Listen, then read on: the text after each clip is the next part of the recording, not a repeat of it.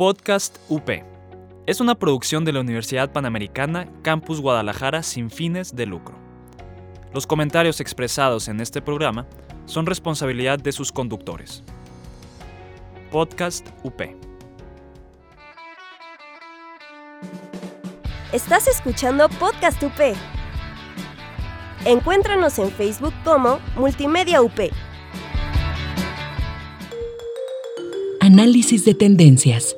Intercambio de valiosas ideas y experiencias de éxito. Esto es Insiders, un diálogo sobre áreas críticas en los negocios, gestión empresarial y administración pública. Conduce Rafael Santana Villegas.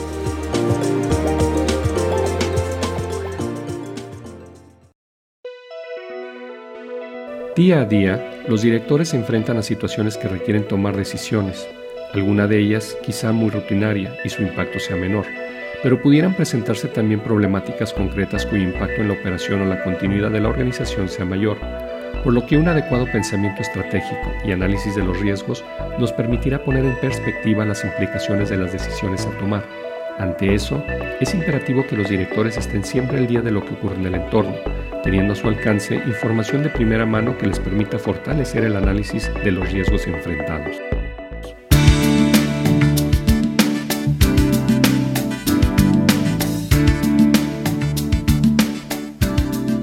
Hola, ¿cómo están? Me da mucho gusto saludarlos. Les doy la bienvenida a una edición más de Insiders, la dirección desde la óptica de quienes la ejecutan.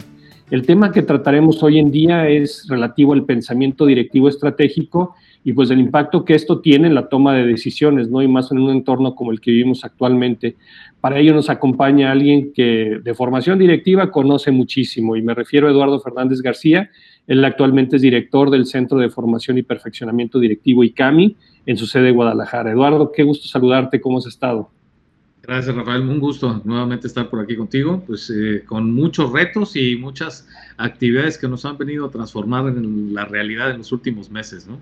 Totalmente de acuerdo contigo, totalmente de acuerdo y creo que eso nos llevará a, una plática muy interesante entre los dos, ¿no? Y para iniciar, me gustaría preguntarte precisamente sobre este entorno, ¿no? Sabemos que hoy vivimos una pandemia, vivimos una crisis grave como, como, organizaciones y yo diría cualquier tipo de organización, no solamente una industria en específico y además no solo en México, sino en todo el mundo, ¿no? Sin embargo, de suyo, antes de estos tres, cuatro meses, cinco, quizá en algunos países, pues ya veníamos con un entorno un tanto complejo, ¿no? ¿Qué me puedes decir del entorno general que hemos vivido en los últimos años y el particular que estamos viviendo con esta crisis? ¿Cómo crees que están las organizaciones actualmente o cómo lo viven? Bueno, pues mira, eh, hay, distintos autores, eh, me gustaría citar algunos de algún autor que habla sobre, sobre el entorno de volatilidad, incertidumbre, complejidad y, de alguna manera angustia que se presenta ante, la, ante este tipo de, de situaciones, ¿no? Son entornos en donde es muy difícil hacer algún tipo de pronósticos y tienes que ir adaptándote en función de las condiciones que se vayan presentando en el, en el entorno, en la medida, eh, digamos, en la que vas arrancando. Eh, son entornos muy difíciles de pronosticar y entornos que modifican y cambian las condiciones de una manera este, muy, muy eh, frecuente. ¿no? Entonces, ese es el entorno que nos estamos enfrentando ahora.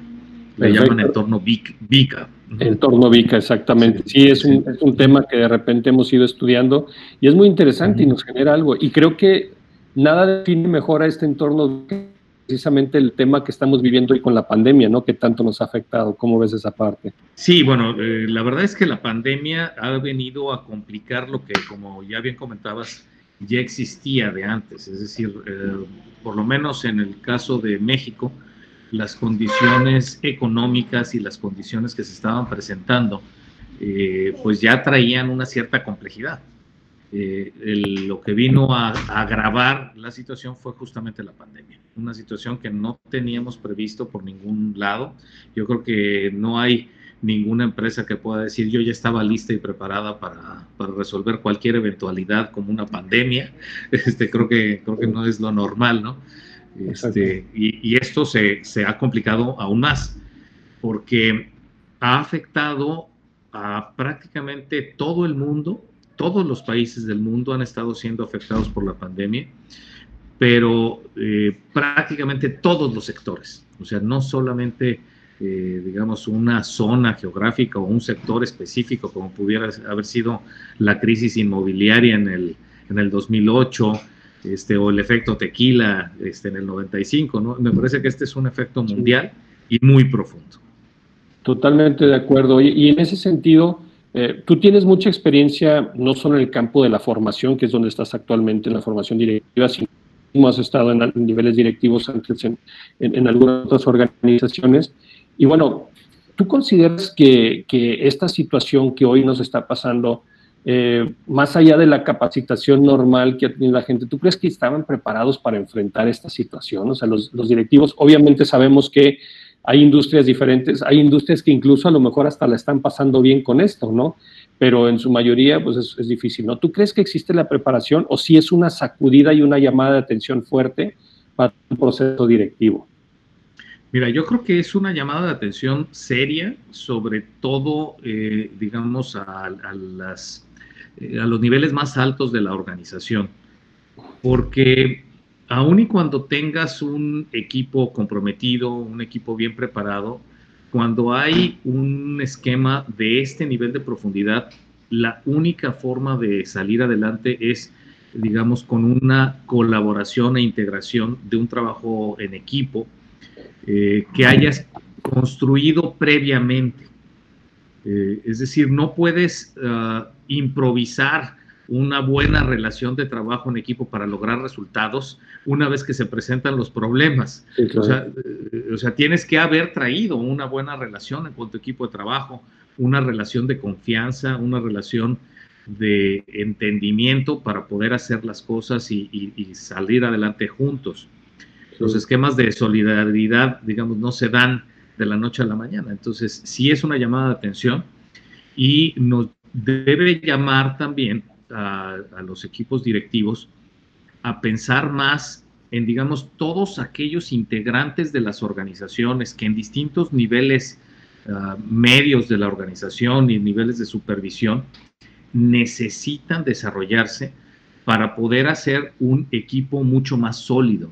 Las empresas no pueden depender solamente de la alta dirección, no pueden depender solamente de lo que la parte estratégica del director general, del dueño, eh, determina, sino tener bien claro que quienes ejecutan y llevan a cabo esas, eh, esos trabajos, pues son los mandos medios. Y estos son los que van a tener que ir colaborando en la integración y la ejecución de esa estrategia. Y, y una pandemia como esta, pues lo que muestra es que por mucha estrategia que tengas, eh, no hay mejor eh, forma de ejecutarla que el trabajar, digamos, en, la, eh, en, el equipo que va a ser capaz de ejecutarla, de, llevar a, de llevarla a cabo, probar que funciona, modificar, pivotear hacia las nuevas cosas, porque no todo lo que vas a, a hacer va a funcionar de manera adecuada y, vas a tener que corregir, modificar y cambiar este, sobre la marcha. Y eso lo único que, eh, eh, o el único que lo puede hacer es un buen equipo alineado y bien preparado. lo, que nos acabas de decir es muy interesante y viene muy adecuado con, con, esta pregunta que también quería yo hacerte durante nuestra charla del día de hoy, que es precisamente esto del trabajo en equipo, ¿no? Y cómo pues las altas direcciones tienen que estar con los bandos medios muy cercanos y formar esa verdadera planeación, sobre todo porque veo, eh, Eduardo, no sé qué opinas tú, que al final esto que llaman la nueva normalidad, pues es, un hecho, no, no es, es, más allá de un dicho. Y yo lo relaciono con algunas eh, industrias, por ejemplo, pienso en la industria aeronáutica, está pasando por un momento difícil, pero creo que mucha gente también ha entendido que si bien quiere salir de vacaciones, a lo mejor esas reuniones que quizá tanto tú como yo hemos tenido, que nos citan en la mañana en la Ciudad de México para regresar el mismo día en la tarde, y que ya de, entrada pensamos que nos ahorrábamos el hotel porque íbamos y veníamos el día, hoy con este tipo de tecnología vamos a decir, oye, pues podemos hacer una videoconferencia y se acabó, ¿no? Eso de alguna forma va a ser un tema de análisis para industrias como la, como la aviación, porque quizá disminuyan sus vuelos para algunas. ¿Tú cómo ves que se pueden los directivos, tanto los directivos altos de la organización como los mandos medios, prepararse para empezar a prever lo que viene eh, en, su respectiva industria. Sí, mira, hay, hay una serie de, de, cambios que se, van a, que se van a dar, como estos que efectivamente, este, el, ah, que efectivamente se están, este, se están preparando en, en estas condiciones. Este, uh, por ejemplo, la parte de las videoconferencias, no le teníamos confianza. La realidad es que las videoconferencias existen desde hace ya varios años. Teníamos muchas uh, oportunidades de bajar costos, pero las condiciones no eran suficientes y siempre era, prefiero verlo de manera personal. Prefiero encontrarme con la persona a pesar de hacerlo. Hoy me parece que por temas económicos y por condiciones, ah, digamos, de, tecnología, que efectivamente es ahora más aceptado de una manera más clara, me parece que ese es ah, uno de los grandes cambios que se va, que, se va a realizar. Pero no todo, no, solamente eso. O sea, el, em, el esquema de capacitación, de educación en general, y es más, de educación puede ser desde las partes más em, básicas de la educación en, los niveles de, educación eh, elemental, hasta los niveles más altos de desarrollo en, digamos, en posgrados, van a sufrir cambios importantes. Las nuevas tecnologías permiten desarrollar habilidades diferentes a las que antes se manejaban como, digamos, como elementos básicos de desarrollo, ¿sí? Y se pueden lograr mejores ah, combinaciones cuando utilizas modelos híbridos y modelos combinados, en donde logras mejores impactos, más, eh, mejores desarrollo y sobre todo mayor eficiencia y mejora en costos de la capacitación.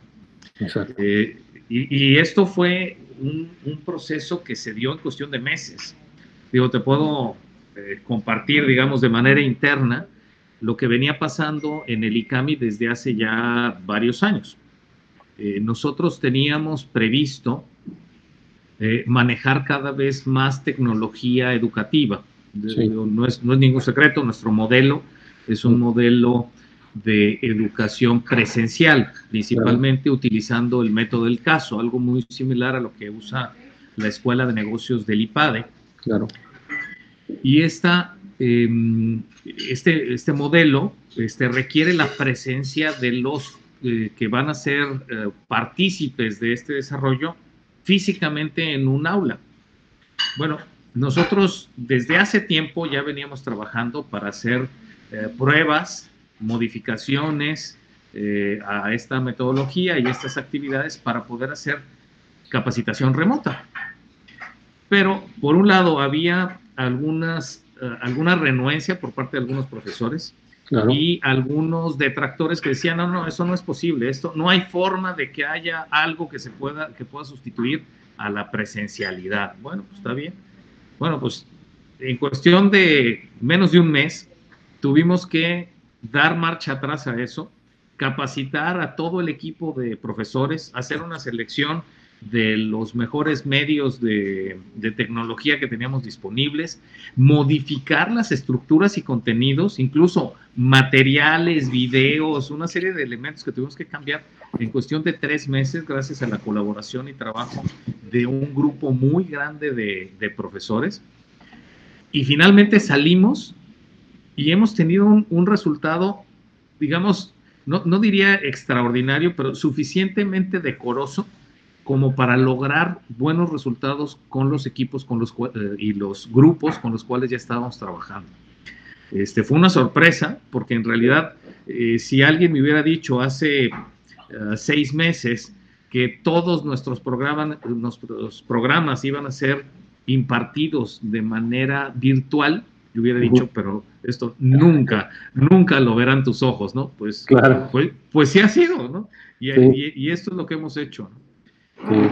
Y, bueno, como esto, vendrán muchos más cambios prácticamente en todos los sectores, ¿no?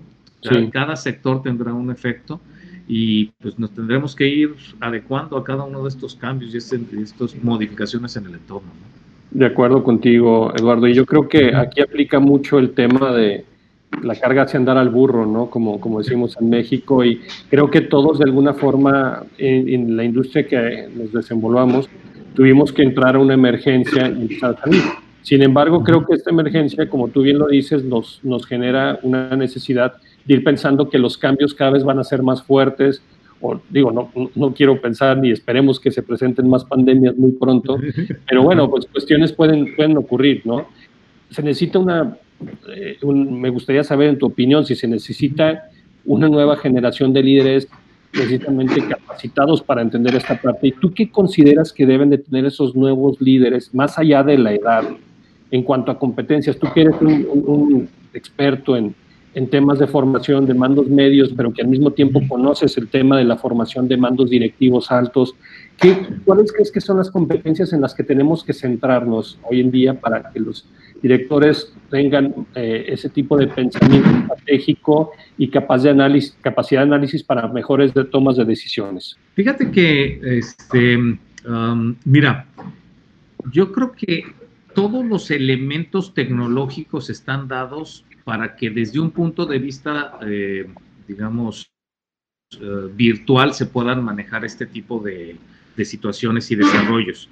La tecnología eh, ya ha venido transformándose y la confluencia de la tecnología va a permitir que esta revolución industrial de la, cuarta revolución industrial que se maneja, que, que ha desarrollado Claude Schwab y que permite identificar la, integración de distintos elementos tecnológicos para lograr mejores resultados en las cadenas de manufactura, va a tocar prácticamente toda la realidad en todos los segmentos, no solamente en manufactura, sino también en servicios y en, distintos elementos. Entonces, la parte tecnológica va a ser necesaria. Entonces, cada vez necesitaremos personas con mayor capacidad y competencia técnica desde ese punto de vista. Pero curiosamente, esa capacidad técnica que se está desarrollando, lo que va a impulsar es una necesidad importante de directivos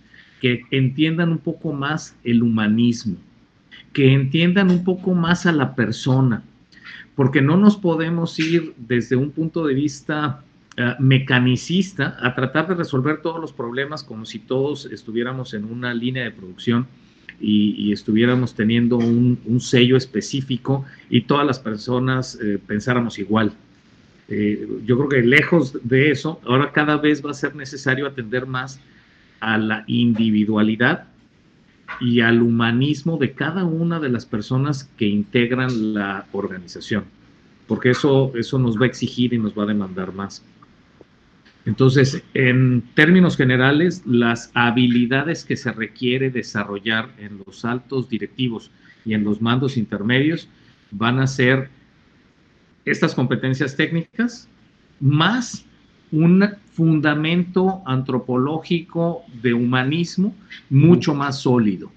Y, yo creo que ahí eh, vamos a tener que trabajar de una manera importante para poder establecer un buen eh, mecanismo de trabajo. Eh, cosas como eh, la ética, la responsabilidad social, este, la proactividad, este, la capacidad de pensamiento crítico y de resolver problemas. Este, en fin, son, son habilidades que hoy van a ser cada vez más buscadas y más eh, necesarias dentro de las organizaciones. Oye, y, mencionaste algo muy claro, ¿no? El tema del humanismo. Y ahí me gustaría preguntarte, en, esta parte ya general, más allá de pandemias, más allá de crisis, más allá de, estas organizaciones modernas, ¿tú crees que ya se ha entendido o en qué parte del camino vamos hacia entender la diferencia entre mandar y dirigir personas?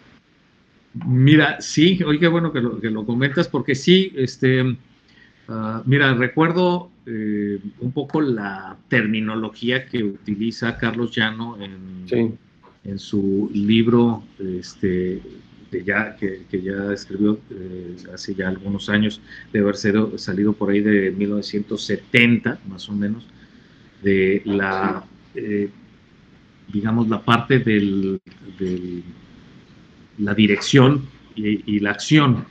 Sí. Y, en este, en este digamos, en este escrito, de alguna manera, hablaba de mandar. Y el mando, la capacidad de mando, se establecía como una especie de adiestramiento, ¿sí? Para poder llevar a cabo eh, este, ejecuciones ah, mecánicas, digamos, en, las organizaciones.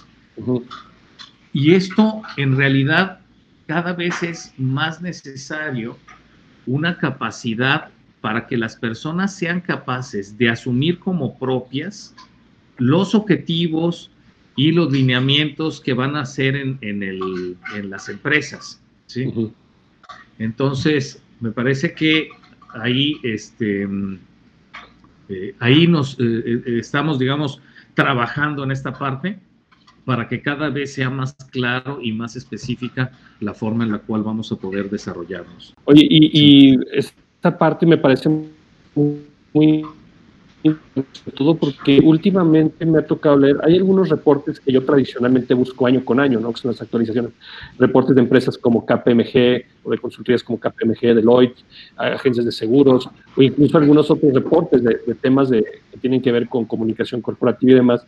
Y curiosamente muchos coinciden en un tema que es la presión que existe de parte de la sociedad hoy sobre los líderes modernos, sobre los líderes corporativos, me refiero, líderes de organizaciones, sobre todo porque eh, eh, lo que dicen es que ya no hay tanta confianza en gobiernos, ya no hay tanta confianza en, ciertas instituciones que tradicionalmente pues, eran las que regían, ¿no? Las, las, la sociedad.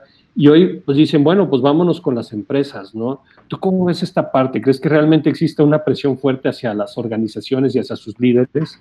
Mm, a ver, claramente hay una, hay una necesidad de líderes importantes, porque yo te diría, este, es más, ojalá que no fuera así, pero, este, pero tampoco las empresas y los líderes empresariales tienen una gran credibilidad en, el, en, el, medio y en, y en la sociedad. Este, yo creo que nos hace falta trabajar más en esta, en esta parte para que los líderes realmente desarrollen esa confianza y esa credibilidad en las organizaciones. Este, creo que nos falta todavía un, un, tramo importante para trabajar por ahí. Si podemos lograrlo, obviamente la empresa, no como un medio económico de desarrollo, sino realmente como un conglomerado de individuos y de partes involucradas para desarrollar no solamente el, trabajo, sino la dignificación del trabajo de cada una de las personas que conforman la organización y los proyectos de largo plazo que se van a ir este, desarrollando, tienen un compromiso y un impacto enorme en la, en la sociedad. Entonces, es una labor importantísima la que tenemos los líderes de las organizaciones para poder lograr e impactar todo esto. Eh, ojalá que en algún momento eh, las empresas sean realmente vistas como desarrolladoras humanas, ¿no? En donde puedas encontrar eh, en, una empresa y digas, caray, esta persona no solamente me dio trabajo y me dio, digamos, un sueldo, un salario, sino además transformó mi vida porque lo ha hecho y hoy soy mejor que como estaba antes de haber llegado a trabajar en esta organización. ¿sí? Y esta sociedad es mejor en la medida en la que esta empresa está aquí y está haciendo un impacto social importante. No sé de cuántas empresas pudiéramos decir eh, esto, este, pero, pero a eso me parece que es a lo que tenemos que llegar. Sí, es una parte muy interesante y es una de las partes complejas, ¿no? Definitivamente, porque eh, no sé cómo veas tú esta, esta cuestión. Yo tengo tiempo también ah, con ciertas lecturas y demás, en donde se habla que nos hace falta todavía mucho como organizaciones o las organizaciones para que, para que se para que la gente sienta la confianza de que ya hemos pasado, sobre todo las empresas que se dedican pues a, más, a temas más eh, de generación de riqueza, de dinero, más, que, lo vean ya como una, parte, esta generación de dinero, secundaria a la generación de bienestar social, ¿no? Eh, creo que ahí es por donde estamos fallando. ¿Tú crees que estamos todavía lejos de esa, de esa parte? Sí, yo creo que sí. Este, digo, me encantaría poder decir que se han dado, dado, grandes avances en este aspecto, pero creo que no. Este, a lo mejor necesitamos una pandemia que nos, que nos haga modificar nuestro comportamiento empresarial y, pensemos cada vez más en el desarrollo humano y no en el, económico, ¿no? Este, pero bueno, seguramente esta, eh, este cambio, esta eh, pandemia seguramente va a cuestionar, digamos, los valores que tenemos en la organización y en la sociedad. de hecho, este, nuestro rector, el doctor Lozano Díez, habla de que efectivamente este tipo de cambios están haciendo una modificación en el esquema social de las, eh, de las personas y de los individuos, de tal manera que sí se podría calificar esto como un cambio de época, es decir, un cambio en donde la humanidad se transforma, se modifican las condiciones y las posibilidades de lo que se valora, se identifica como, como valores y temas, elementos valiosos en la sociedad, se transforman y se logra una nueva sociedad. Y ojalá que, ojalá que sea lo cierto. La verdad es que es un, es un tema que nos hace mucha falta y nos ayudaría a que las organizaciones se muevan en esa nueva, eh, esa nueva forma de desarrollo social. Perfecto. Bueno, Eduardo, estamos encaminándonos ya hacia la parte final de la, de la entrevista y me gustaría ir cerrando con dos temas concretos, ¿no? Principalmente, ¿qué consideras tú que necesita cualquier líder de organización, llámese alto directivo directivo medio, pero personas que tienen que tomar decisiones precisamente para poder analizar mejor las opciones, analizar riesgos y que sus decisiones sean las que mejor se encaminen hacia una solución de la problemática? ¿Tú qué crees que debe de, cómo, cómo podemos formar esa parte? Eh, mira, yo creo que la, formación de mejores personas, es decir, no, solamente trabajar en la parte de conocimientos, en la parte de grandes capacidades técnicas, lo que comentábamos que hoy será necesario para vivir en esta nueva realidad, sino también la configuración individual de ser mejores personas, tener mejores valores, eh, que dirijan tu vida, que, que, determinen lo que realmente eres, es lo que puede hacer que tu trabajo sea mejor. nosotros ahí en, el ICAM desde hace varios años hemos utilizado una frase también de Carlos, en el sentido de que mejores personas nos dan mejores resultados. Este, bueno, pues yo diría que, los mejores resultados y las mejores personas surgen efectivamente de que cada una de las personas que integran la organización sean cada vez más eh, plenos en su desarrollo personal y en su compromiso individual para ser mejores personas. Si logras hacer mejores personas, seguramente obtendrás mejores profesionales, mejores técnicos y estos te van a dar eh, mucho mejores resultados. Yo creo que la formación humana y los valores, y sobre todo en la parte familiar eh, y en la parte profesional, es lo que te puede dar mejores eh, profesionistas, mejores directivos y mejores mandos medios. Perfecto. Y para, para terminar, Eduardo, quienes te escuchan en su mayoría pues son jóvenes que algún día serán directivos, que algún día emprenderán sus propias empresas, que dirigirán sus propias empresas. Sabemos que, que estas generaciones actuales vienen un emprendimiento muy distinto al que teníamos, ¿no? Quizá tú y yo estábamos acostumbrados a que los, los eh, por ejemplo, los, la formación de alto nivel pues era para gente ya, digamos, de 45 años para arriba, ¿no? Y quizá los mandos medios andaban por ahí en los 35. Hoy tenemos eh, jóvenes que desde sus mismos estudios universitarios ya están emprendiendo sus propios negocios, quizá todavía sin, sin haber pasado por la experiencia de algunas empresas y demás. ¿Qué recomendación tú podrías dar en ese sentido, este, gente que está formando en licenciatura, para, digamos, cuando emprenden sus negocios, pues tener, en, en dónde deben de poner especial atención para que puedan ser empresas socialmente responsables, por ponerlo de alguna manera, sin que esto signifique que tengan que tener un programa de responsabilidad social, que lo vean más allá como un, de un negocio, como una inversión, sino como algo socialmente atractivo, ¿no? Sí, mira, yo creo que yo tengo mucha confianza en las nuevas generaciones. Eh, te puedo decir que em, en mi actividad profesional he, he, trabajado desde los niveles de alta dirección con los, digamos, con generaciones de baby boomers, con generaciones X en los niveles directivos. Este, pero hoy en el ICAMI ya estamos recibiendo cada vez más millennials y empiezan a llegar los primeros, primeros centennials, ¿no? Este, es, raro que, llegue alguno, pero, pero ya ocasionalmente llega alguno por ahí.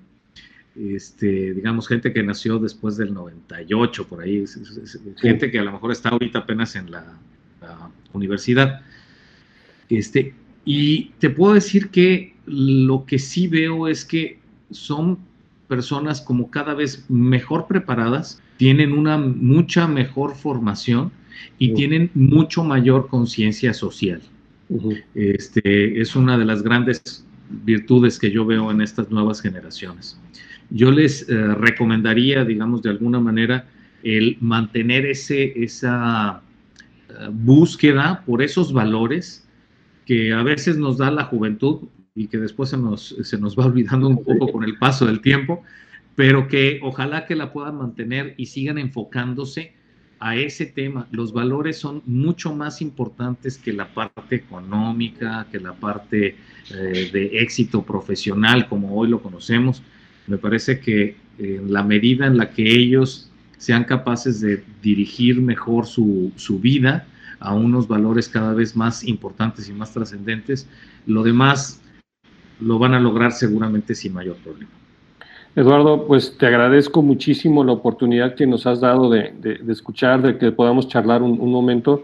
Siempre es muy interesante conocer las experiencias de alguien que está cercano a, a, ejecutivos en formación, ¿no? Y que está tan cercano de altos directivos, de mandos medios, que de alguna forma tiene todo lo que es el pensamiento estratégico, la toma de decisiones, pues dentro de, lo que es su actividad diaria, ¿no? Eh, creo que lo que nos acabas de compartir, Eduardo, pues es muy valioso y, nos da para reflexionar mucho tiempo. Así es que te agradecemos que te hayas tomado estos minutos para platicar con nosotros y esperamos hacerlo próximamente eh, para seguir con otros temas. Hombre, un gusto. Muchísimas gracias y ojalá que este, este programa, este proyecto que estás llevando a cabo, les deje muchos elementos de crecimiento y desarrollo a los muchachos. Estoy este, seguro. Y que, y que logren mucho éxito. Muchas gracias. Gracias, estoy seguro que sí será.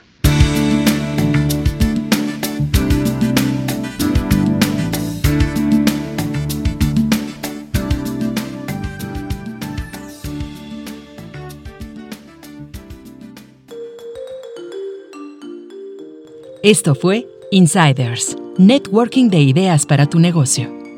Búscanos en insiders.com.mx.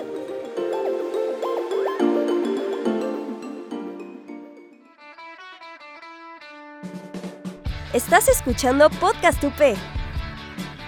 Encuéntranos en Facebook como Multimedia UP.